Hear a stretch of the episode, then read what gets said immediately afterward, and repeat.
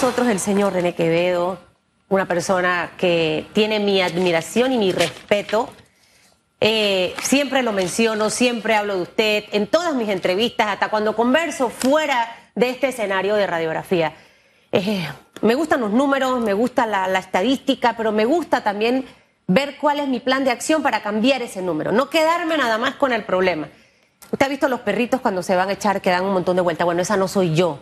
Tampoco soy de las personas que estoy en una reunión por más de una hora y que escucho a la gente quejarse, quejarse, quejarse y hablar tanta locura sin aterrizarlo. No puedo.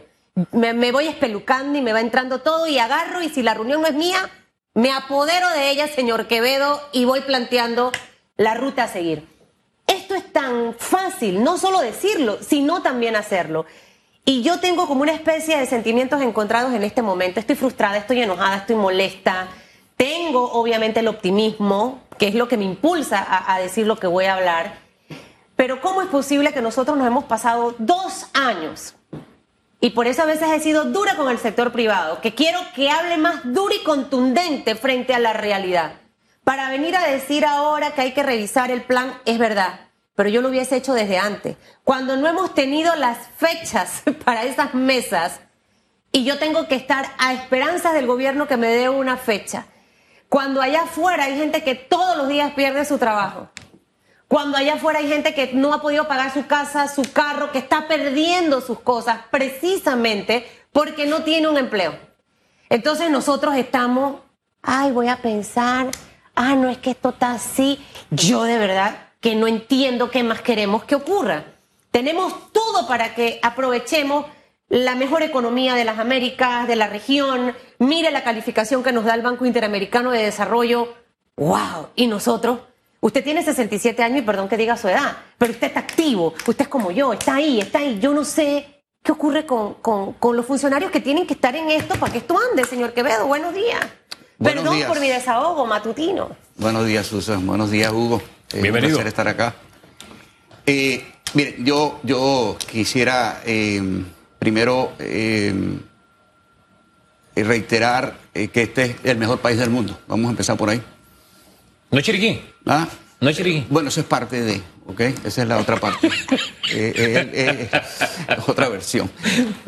Mire, ahorita hablando de buenas noticias, la, la firma Fitch Rating acaba de mejorar la perspectiva eh, de la deuda panameña. ¿ok? Eh, básicamente, y ese informe es público, eh, yo creo que hay, que mirarlo, le pone nombre y apellido ¿ok? a, la, a, la, a la decisión que sustenta o el criterio que sustenta esa mejora. Canal de Panamá y Minera Panamá. los mayores ingresos del canal de Panamá y las exportaciones de cobre son básicamente la razón por la cual ellos estiman que el crecimiento en el 2021 será del 15%, ¿okay? el, más optimista que yo he visto eh, de todos los, pronósticos. Y los mayores, las mayores contribuciones del canal de Panamá y el nuevo convenio entre el Estado y eh, Minera Panamá mejoran la posición fiscal. Fin del comunicado, ahí está la reactivación. Uno. Dos, apunta a que la demanda interna está deprimida. ¿okay? Lamentablemente, eso bueno, son excelentes noticias, bueno, muy buenas, definitivamente. Pero el grueso del empleo está en el sector interno. Por eso es que hoy tenemos expansión económica y crisis laboral a la vez. ¿okay? O sea, eso básicamente es el, es el, planteamiento que hace Fitch. ¿okay? Y eso es público, cualquiera lo puede ver. ¿okay? Eh, es, un espaldarazo que le da ficha al gobierno, habla muy bien de la vacunación, eh, plantea el tema de la, de la caja del Seguro Social como, como un riesgo a medio, mediano plazo, pero el, tema central es que tenemos una, un, un sector interno deprimido, ¿ok?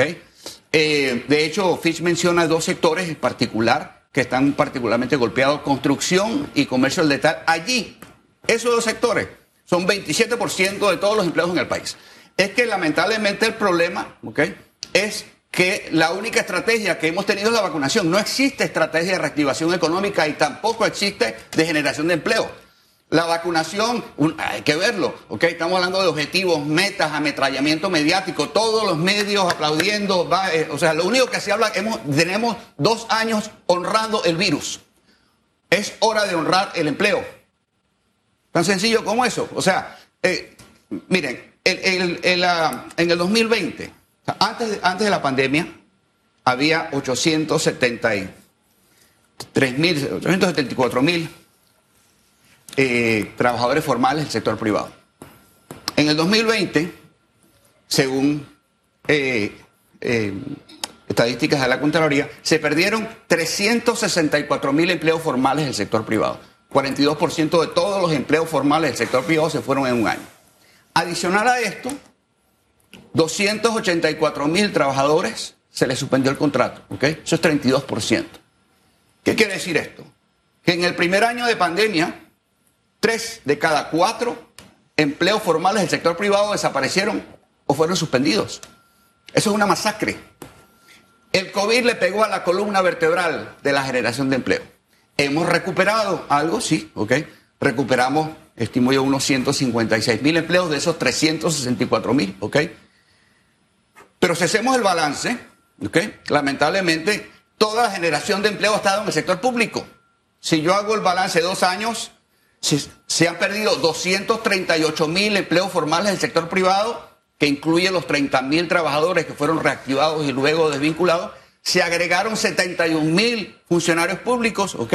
Y tenemos a 463 mil eh, panameños en el Vale Digital, que es la prueba más contundente de que tenemos una crisis laboral. Eh, esta masacre a la que fue sometida el empleo en el sector privado, eh, el gobierno, según sus cálculos, hay nivel de respuesta y hay un movimiento en la economía, de manera tal que se pretende cerrar este año, eh, no recuerdo si cerrar el semestre o cerrar el año, ahí de verdad la memoria me está fallando, nos lo dijo el viceministro la semana pasada, y del semestre al año hay una gran distancia. Pero independientemente de eso, él dijo que ya pensaban bajar el desempleo a un solo dígito.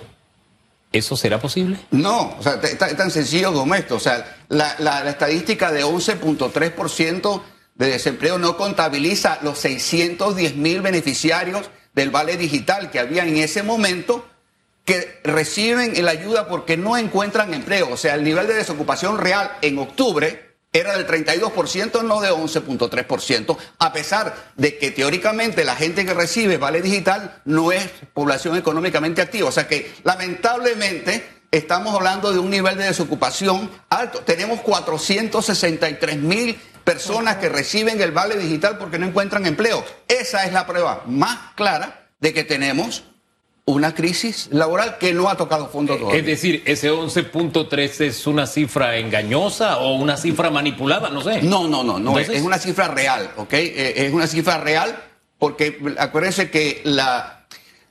A ver, la, la Una tasa cifra de desempleo. estratégica, La tasa yo. de desempleo mide de quienes quieren trabajar, ¿ok? ¿Cuántos no tienen empleo? Esa figura dice que solamente de quienes quieren trabajar, solamente 11.3% no encuentran empleo, lo cual sabemos que no es verdad. Esa es una cifra estratégica para mí. Al final tú agarras los números. Sí. Es como cuando usted le quiere mostrar a un jefe los resultados. Entonces yo dije, no, espérate, si le ponemos esto, y, pero al final si yo profundizo, si la gente es como Susan, se va a dar cuenta que es un número que en el fondo es irreal. Ahora, dentro de todas las cosas que usted ha mencionado, señor Quevedo, me, ha- me han gustado varias frases. Minería, Canal de Panamá. Ahí está la reactivación, fin del comunicado. Así es. ¿Qué tenemos que hacer específicamente, ya que escuchando a- al presidente de CONEP, quieren revisar ese plan de re- reactivación? Y ese plan de reactivación yo creo que no estaba basado en minería ni en Canal de Panamá. Es correcto. Estaba trabajado sobre otros aspectos. Entonces, quizás no sería revisar, sino replantear eh, eh, el- ese plan de reactivación económica en base a esos dos temas puntuales, que cómo logramos en realidad sacarle provecho a esto desde su punto de vista. Esa como la pregunta número uno. La pregunta número dos va relacionada con las cifras que nos acaba de mencionar. Eh, qué triste que de esos 873 mil empleos formales que nosotros teníamos antes de la pandemia, en este momento el escenario sea diferente. Eh, Minería y Canal de Panamá puede ayudar a que ese número de los 364 mil que básicamente eh, eh, perdieron sus trabajos eh, y los 284 que están o no sé si todavía estarán en contrato suspendido puedan nuevamente inyectarse en estos dos sectores. Sí, bueno, de los 284 mil que fueron suspendidos fueron reactivados. Hubo 30 mil que fueron reactivados y fueron desvinculados. Otros 30 mil mantienen jornada reducida, etcétera, pero la mayoría ha sido reactivado. Mire, yo creo que para mí lo más importante del, comunicado de Fitch es que es un paso en la dirección correcta hacia el establecimiento de confianza. El virus que estamos enfrentando no es el COVID, no es el Omicron, es la incertidumbre. Mientras haya incertidumbre, no habrá eh, reanimación de los empleos. O sea, tenemos una reactivación impulsada por el sector externo, ¿ok? No el sector interno. Entonces, pero, como dije antes, eh, nosotros, el, problema es que la prioridad ha sido sanitaria.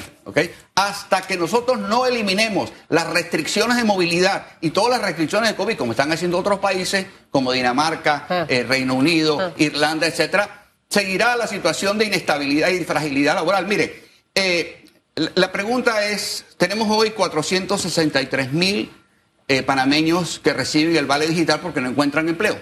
La pregunta del millón es podemos generar entre ahora y junio 463 mil empleos, no creo que hace falta un doctorado en Harvard para adivinar que la respuesta es no. ¿ok? Máxime cuando la generación de empleo el año pasado, el empleo formal, fue 42% menor a la del 2019, año en el que se generaron 52.040 empleos, todos informales.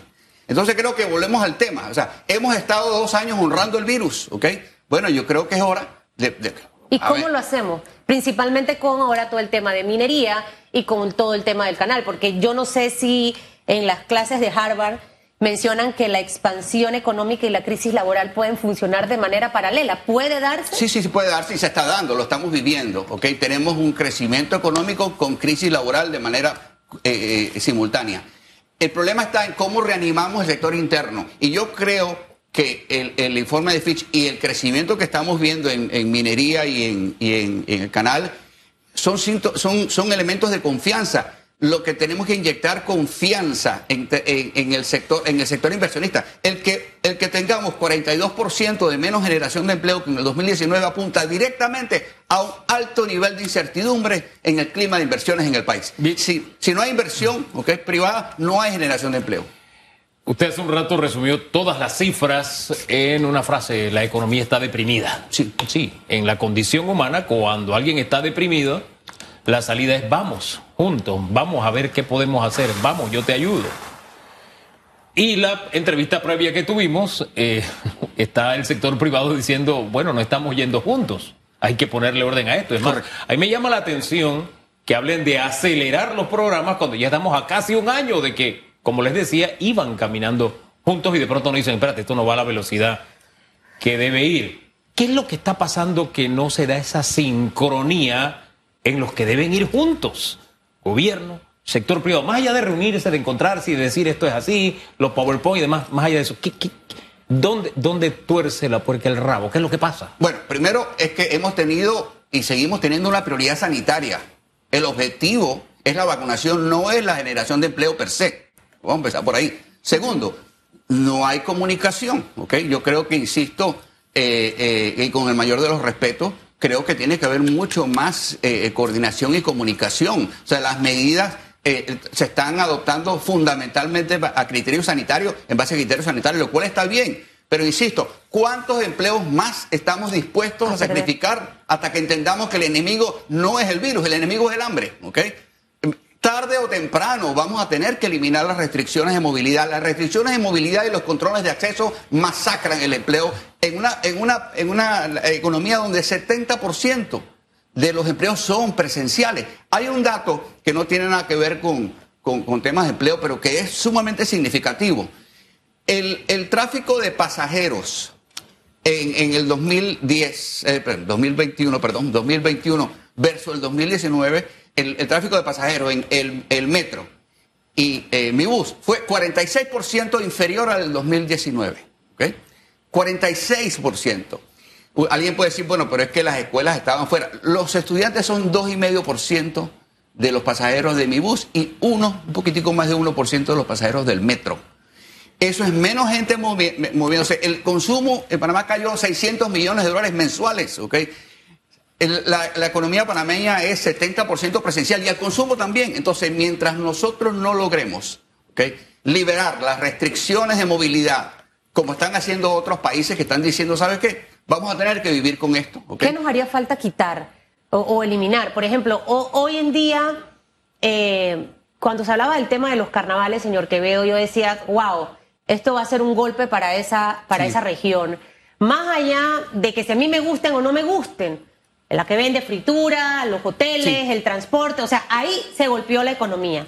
Vemos, por ejemplo, ahora Feria de la Chorrera. Ocurre exactamente lo mismo. O sea, mire, es una, una disyuntiva tan complicada, porque como yo atraigo inversionistas, la Feria Internacional de David es muy visitada por gente de afuera. Pero si yo estoy viendo que están a punto de cerrar una feria por el descontrol que hubo, ¿usted cree que yo me voy a arriesgar a alquilar un local y trasladar toda mi mercancía y toda mi gente Correcto. Para algo que no me va a rendir? O sea, ahí está esa mezcla Sí. de Sí. y en la parte donde también el sector privado tiene que asumir su responsabilidad para que las cosas se sigan dando. Entonces, como qué cosas tendríamos nosotros que flexibilizar frente a eso y qué otras acciones habría que trabajar para incentivar la construcción y la venta al detal, que es lo que aporta el 27% a nuestra economía. Sí, bueno, yo creo que, insisto, en este momento ya hay que entender, y yo pudiera entender realmente eh, eh, el, razonamiento de la suspensión de esta actividad, lo puedo entender, porque yo- yo creo que esto no va a ser de que yo voy a decretar a partir de hoy la, la eliminación de todas las restricciones, eso va a ser un proceso, ¿ok? Así que, pero definitivamente mientras haya restricciones de cualquier tipo, habrá incertidumbre. Mientras haya la amenaza de que me puede cerrar, habrá incertidumbre y no habrá inversión. Si no hay inversión, no habrá generación de empleo. Es tan sencillo como eso. La prueba más clara del nivel de incertidumbre es, como dije antes, que el nivel de generación de nuevos empleos en la economía. La economía, el- el- la, la economía está generando eh, 42% menos empleos que, que en el 2019. La, la economía no está generando nuevos empleos y eso se debe al nivel de incertidumbre económica que existe en el país. Fíjese que hace un rato cuando daba, hacía usted el diagnóstico en la respuesta anterior, hablaba de la comunicación. Sí. La Biblia dice, andarás, andarán dos juntos si no están de acuerdo. Aquí con Susan nosotros hemos desarrollado una forma de trabajo que a veces con una mirada ya sabemos por dónde va el asunto. Solo nos miramos, o una ceñita y ya sabemos. Entonces me sorprende que hablemos con CONEP y ellos estén hablando de las iniciativas que están estancadas y cuando le planteamos lo de eh, el empleo solidario, dice, bueno, vamos a reunirnos esta semana, vamos a analizar el, decreto, qué sé yo. Esto es como si de pronto la novia está en el altar y el novio se entera a última hora de que tiene que ir al altar. O sea, tienen que ser los dos. Ese tema de comunicación no es pueril, es crucial, es estratégico. Por eso destaco y llamo la atención sobre ese, en el diagnóstico, ese elemento. ¿Cómo es que en la semana pasada, aquí, y bien porque tuvimos aquí todos los detalles de cómo será, pero espérate, la empresa privada, que es el que lleva el acompañamiento de ese empleo que va a cubrir el Estado en la transición del Vale Digital, se va a enterar esta semana.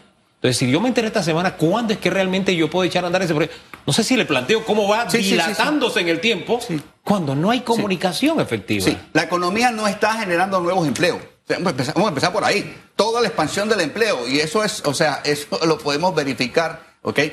En los últimos dos años se perdieron 238 mil empleos formales de la, empresa privada y se, ah, generaron eh, 71 mil nuevos empleos en el sector público. Eso es lo primero. El problema que tenemos es un problema de inversión, ¿ok? Si no hay generación de nuevos empleos, ¿ok? No va a haber ningún tipo de empleo. Eh, Me explico, o sea, yo creo que es lo más importante. Tenemos que mejorar ese clima, ese clima de incertidumbre. Eh, eh, yo, yo, yo me siento muy, muy optimista eh, con respecto a, que si hacemos las cosas bien y si nos ponemos de acuerdo, para mí el, el informe de Fitch eh, eh, es un tremendo espaldarazo a- a- a lo que está haciendo el gobierno pero no debe quedar ahí, eso se debe traducir Sí. en confianza, en confianza en el, en el- quien genera los empleos del sector privado, ¿ok? El, el- el sector público, a pesar de que hoy tenemos 364 mil empleados públicos, ¿ok? No puede ser el generador de ¿Qué, empleo. qué recomendación usted eh, daría en esta coyuntura en donde CONEP va a tocar la puerta nuevamente, señor Quevedo, para decir, hey, vamos a revisar?